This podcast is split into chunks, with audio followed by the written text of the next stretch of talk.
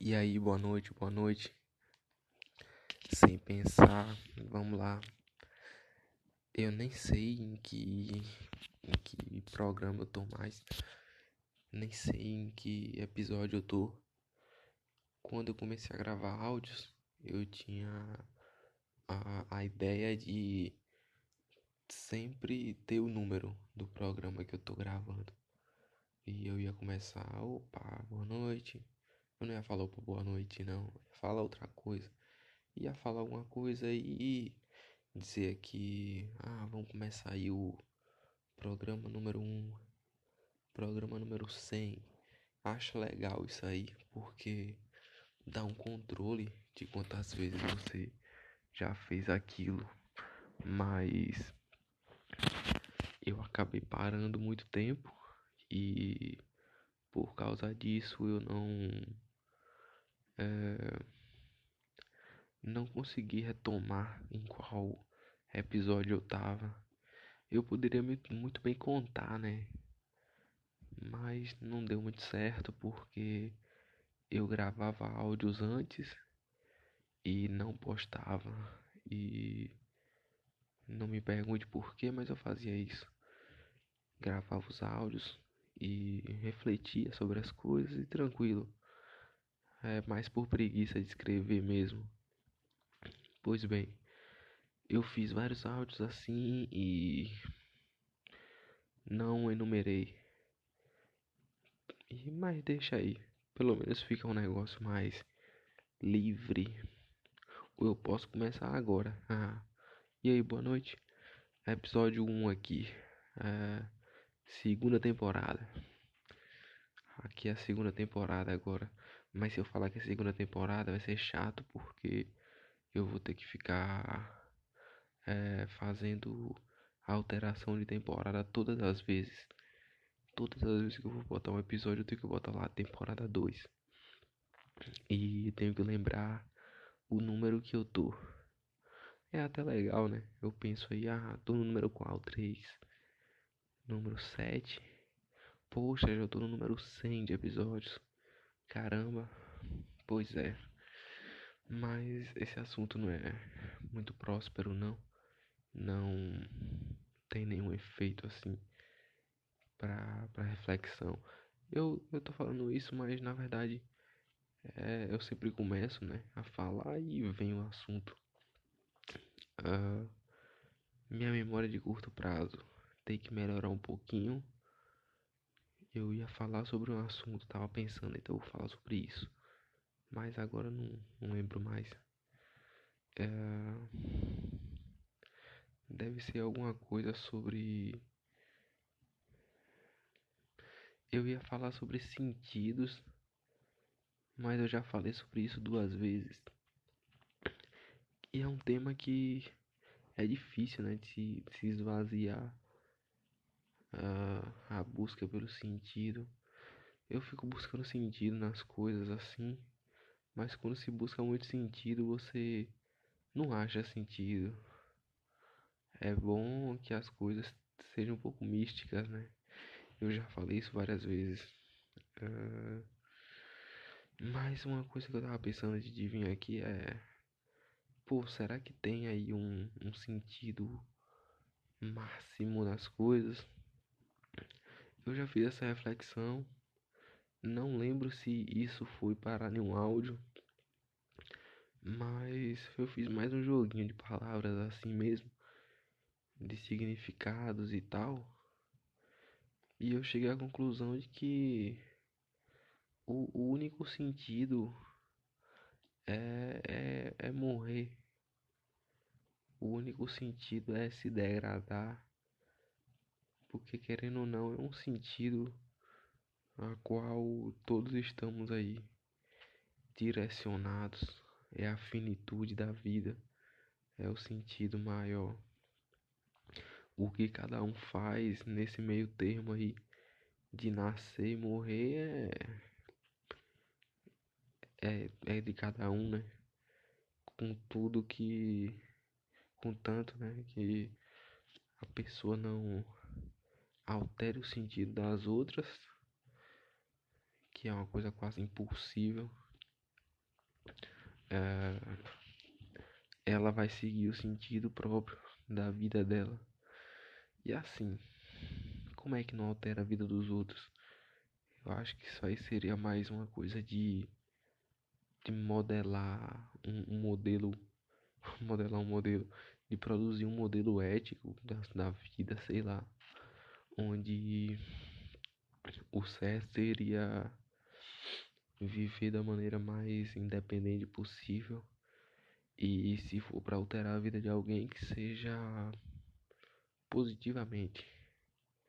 Mas aí entra vários dilemas, como por exemplo, sua mãe não quer que você vá para uma festa porque ela acha que é perigoso. Você vai, você vai se meter em bebida, em brigas, pode engravidar alguém ou engravidar. É, então tem várias possibilidades aí. Em uma festa ela, ela vai olhar sempre as piores. Ela não vai pensar, ah, ah, meu filho vai se divertir na festa. Não. Ela não pensa nisso não. Ela quer que você fique bem. Mas aí ela não quer, ela não, não pode interferir em tua vida. Ela quer o bem. Ela está interferindo positivamente na visão dela. Mas na tua visão, a interferência dela é negativa, porque ela está te impedindo de se divertir. Então, fica aí, né? Qual é o sentido que você deve seguir? O que é que você faz nesse meio termo aí? Isso aí dá pra perceber que nessa lógica não, não tem como ter uma vida perfeita nunca. Hum, não sei se dá pra ter uma vida perfeita em qualquer lógica que seja. Esse negócio da imperfeição é, é interessante, né? Porque assim, temos a racionalidade, observamos assim a a nossa própria existência tranquilo. Conseguimos analisar o tempo, ou seja lá o que tempo que seja queira dizer. Conseguimos analisar as coisas, o passado das coisas, os movimentos da, da existência aí. Acho que essa, essa colocação é um pouco mais precisa. E assim, a gente observa isso se planeja, se vê, se muda e tenta se adaptar a um ideal. Deve ter pensamentos aí sobre isso, não sei se o ego que Freud falava era isso. Nunca li Freud, só vejo de relance assim alguns intelectuais citando. Beleza. Hum, a gente observa tudo, todo o processo. E a vida é isso, né? A gente fica no, fica nesse nesse tentar constante porque não há perfeição. Quem nasceu e morreu sem cometer um erro. E o erro eu acho que é uma uma discordância, uma uma incoerência com um ideal. E o ideal ele vai ser coletivo e vai ser individual. É, eu acho que não, não, não existe essa distinção tão clara na prática, porque seu ideal individual ele tem muito muita influência do, do ideal coletivo Hum, não sei, tô criando esse negócio aqui agora. Eu penso, eu quero ser alguma coisa, eu quero ser perfeito a meu modo. E quais são os.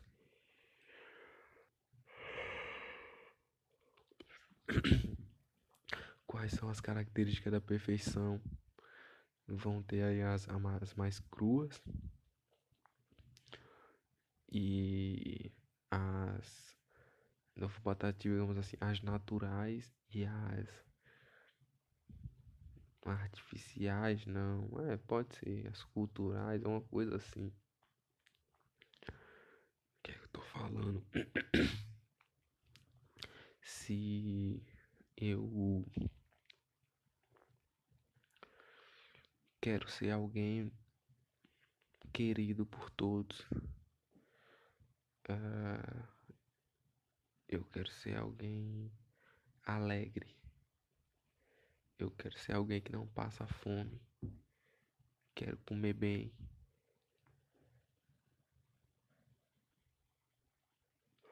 Quero ser alguém vigoroso, alguém forte, saudável. É, eu acho que é um impulso aí natural. Acho que o corpo deveria querer ser assim, não, não sei. Acho que no final todo mundo quer. Quem tá doente não quer estar tá doente, quer estar tá saudável. Quem tá isolado não quer estar tá isolado, quer estar tá rodeado de amigos, quer ter pelo menos um amigo. E existem os distúrbios, né? De pessoas que não querem ter amigos, que não se dão bem com socialização, mas isso aí é, é exceção. Uh, isso aí é o incomum para a espécie. Naturalmente queremos ter amigos, sim. Queremos ser queridos, né? E isso aí também tem a ver com a questão do, do social. Porque ser querido depende dos outros. É... Que mais? Ah, amar, ser amado, é... ser bem sucedido. Essas coisas aí dependem muito da, da visão dos outros e são ideais, ideais sociais, né? A sociedade quer que você. A sociedade querer alguma coisa é complicado, né? Mas a, a comunhão aí dos indivíduos nessa sociedade é, é convencional, é comum encontrar pessoas que que valorizem determinada conduta. Então, eu acho que isso aí seria o tipo de, de, de desejo da sociedade, o que é mais comum de se encontrar naquele grupo. É, seria o a predileção daquela sociedade então é isso que a sociedade bota. A gente pode falar da forma genérica mesmo. A sociedade impõe, impõe não, a sociedade preza por pessoas de tal característica. Eu vou dar um exemplo. É... Tem um carro, eu acho. Se tiver um carro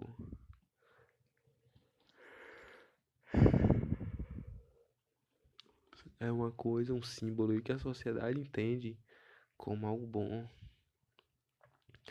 Um símbolo do sucesso. Você não consegue pensar um, um milionário sem um carro. É uma coisa assim. Como assim o cara é milionário e não tem um carro? O carro é um símbolo de, de status, de poder. E eu acho que é um dos principais. O carro e a casa. A casa, o problema é que ela é fixo, né? E você não consegue ficar expondo. Olha só, eu sou aqui socialmente bem colocado. O carro tu pode ir para qualquer lugar com ele. O carro tu vai estar tá expondo aí teu teu progresso, teu troféu social. Olha só um carro. Olha, eu consigo fazer isso na sociedade. Eu consigo acumular riqueza a esse ponto de comprar uma máquina aqui. E olha, tenho dinheiro. Isso aí é uma coisa, né? A casa não. A casa você pensa em segundo plano. Geralmente a ostentação é mais por meios de transporte e coisas que tu pode levar consigo Então, roupa, é, acessórios, tudo que dá para te adornar, que dá para mostrar ao máximo de pessoas possível que você tem é, é um acho que é uma coisa um, instinto assim meio primitivo até meio primata de mostrar olha só o tamanho do pau que eu tenho aqui olha o osso que eu achei ah nossa ele tem um osso grande aqui esse cara que tem um osso aqui vai ser vai ser uma boa companhia para mim hein? É... Sinceramente, eu fui bem bem consistente, eu acho nesse nesse áudio aqui. Não tô com um pensamento muito muito claro. Tem muito, tem muitas frases, muitas palavras aqui, mas o que é que eu tô querendo dizer mesmo, não sei. Uh, Pode ser alguma coisa aí. Na verdade, eu, eu sei o que é que eu quero dizer. Eu quero dizer alguma coisa, mas eu tenho a impressão de que o que eu estou dizendo é óbvio. Uh, não vou dizer que é óbvio, não. Mas o que eu estou dizendo é. Qual é a palavra? É. Não, não algo. Uh, exclusivo, não sei, inexclusivo, não sei se existe essa palavra. Não sei se é algo. Não sei qual, qual é o pensamento que eu tenho, qual é o sentimento que eu tenho com relação a essa reflexão aqui. É uma coisa de. Ah, ah, olha, tá bom, você tá falando isso aí, mas. Não, é, Pode ser que você não esteja tão certo assim. Já pensaram melhor que você, mas tá bom. Deixa pensarem aí. Eu sinceramente tô. tô. Vou começar a me, me importar menos com esse negócio de já disseram isso e começar a dizer as coisas. Mas antes de dizer as coisas é bom que eu pense Alguém já pode ter dito isso. Deixa eu ver o que disseram. Mas isso aí tem um problema também. Eu acho que tem um problema. Que é. Ah, beleza. Se já pensaram tudo que se tinha de pensar, eu não posso pensar nada novo. Tudo que eu vou fazer agora é acrescentar o que. O, ao que já pensaram. Hum, não sei. Não sei se, se existe a possibilidade de pensar algo extremamente novo, não. É... Eu vejo assim invenções que o pessoal pensou. Não que o pessoal bota em prática hoje. Ah, coisa do futuro. É, foguete que, que pousa. Que volta sozinho e túnel de alta velocidade que bota um trem ali e faz uma parada assim, sabe? Umas coisas assim que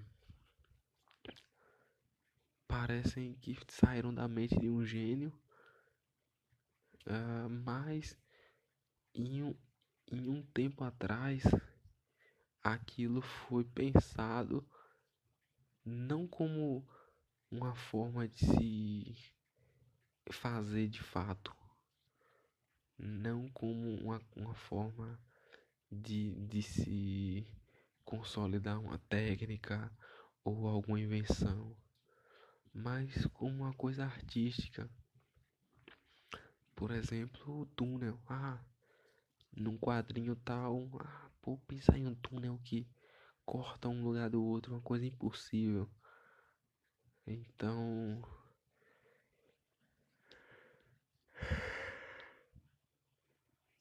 Depois esqueceram isso e, pô, um cara pegou e olhou, olha, só.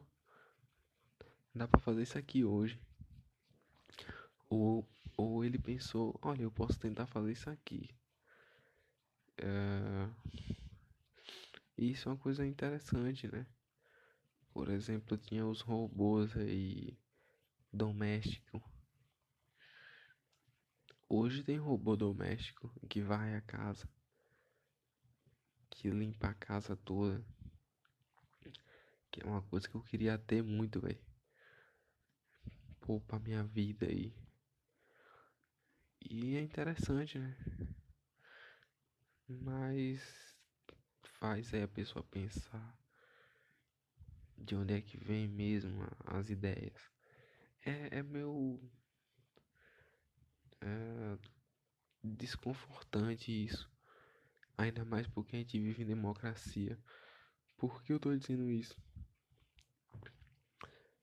Quanto mais você estuda, mais, mais você vê que não sabe de nada. E quando é que eu preciso saber de alguma coisa pra. Não, o quanto eu preciso saber de alguma coisa pra pelo menos votar certo. Porque com 16 anos você não tem como saber nada, velho. Eu sempre generalizo assim, mas. Mas eu, eu vou parar.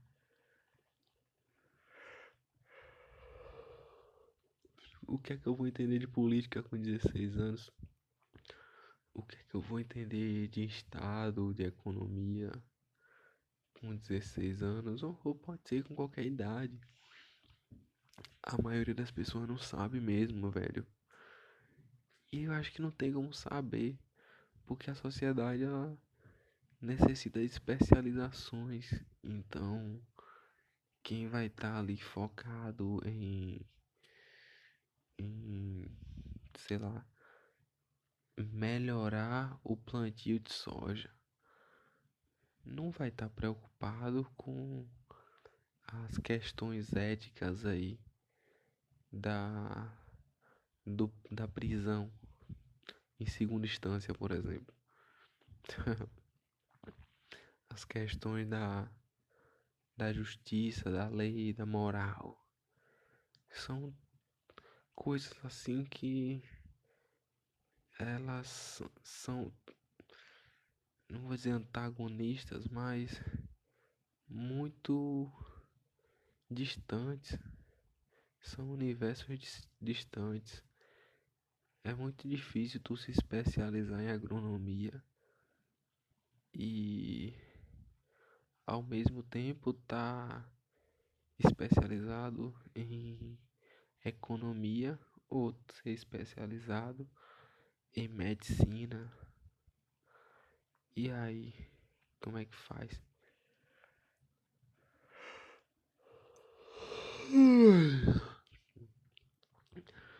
Eu tô pensando aqui agora sim. Ah, a democracia vai funcionar desse jeito. E existem os especialistas, eles estão aí sabendo o que é melhor para a área deles e o voto deles vai definir ali, vai, eles olham para determinado aspecto, para determinada pauta e falam, olha, essa pauta é a melhor. Seria tipo um concurso assim, velho, do um concurso não, uma disputa do especialista. Olha, eu entendo pra caralho de agronomia aqui. E esse projeto do Bolsonaro para a agronomia, ele é excelente. E esse projeto do Lula aqui para agronomia, ele é muito bom. Esse do Ciro é bom, do Marina é excelente também. Eu, não, eu fiquei com medo de dizer só do Bolsonaro para não ficar parecendo que eu tô defendendo o Bolsonaro e foda-se também. Mas acho que deu para entender. Eu vou olhar aqui, ó, olha. Então eu vou publicar projeto excelente no ramo de tal coisa, especialista que falou. Aí a pessoa olha assim e fala, ó, aqui tem um sentido, ó, projeto legal aqui. Aí outro especialista de economia pega e fala, Projeto impreciso de economia do governo Bolsonaro, do governo Lula. Aí a população olha, por que ele está dizendo isso? Ah, por causa disso. Não sei em quantos aspectos seria possível fazer isso aí. Mas tomara que no máximo possível. E a pessoa ia olhar pelo menos os principais.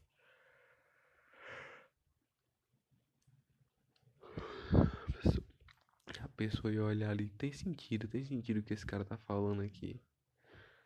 É, seria mais uma uma pré uma pré-democracia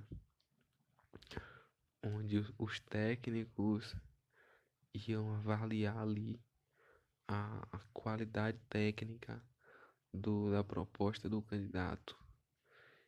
E esses técnicos iam dar um, uma direção para os, os, os eleitores que eles poderiam aderir ou não mas eu acho que isso aí dá uma uma determinação aí para a, a democracia, dá um direcionamento um pouco mais técnico na hora de decidir. Aí não precisaria que toda a população fosse capacitada em todos os ramos, tivesse o conhecimento mínimo em tudo. Que eu acho que mesmo sendo excelente essa ideia, é pouco prática porque, como eu falei, as pessoas precisam se especializar, não é? E. Uh, eu penso assim também em uma super educação política, uma super educação em, tudo, em todos os sentidos assim da, da sociedade, dos rumos. Mas precisa de muita organização, de muito ser humano capacitado aí para votar. E às vezes isso aí dá errado em outros países. Não sei porquê, eu não sei qual é, qual é a dinâmica dos outros países. Mas parece que países com muita educação às vezes elegem pessoas não tão capacitadas. Eu não sei qual é o motivo disso. Eu não sei. E eu também não sei se essas pessoas não são capacitadas mesmo. Eu não conheço o projeto de, de Macron. Não conheço. Não conheço o projeto de. Uh, Bolsonaro. Não conheço o projeto de, de, de John Biden, de Donald, de Donald Trump. Não conheço. Uh, Angela Merkel. São outras dinâmicas, né? São, são, não são repúblicas que nem a gente. Esses aí que eu tô falando, tirando Estados Unidos.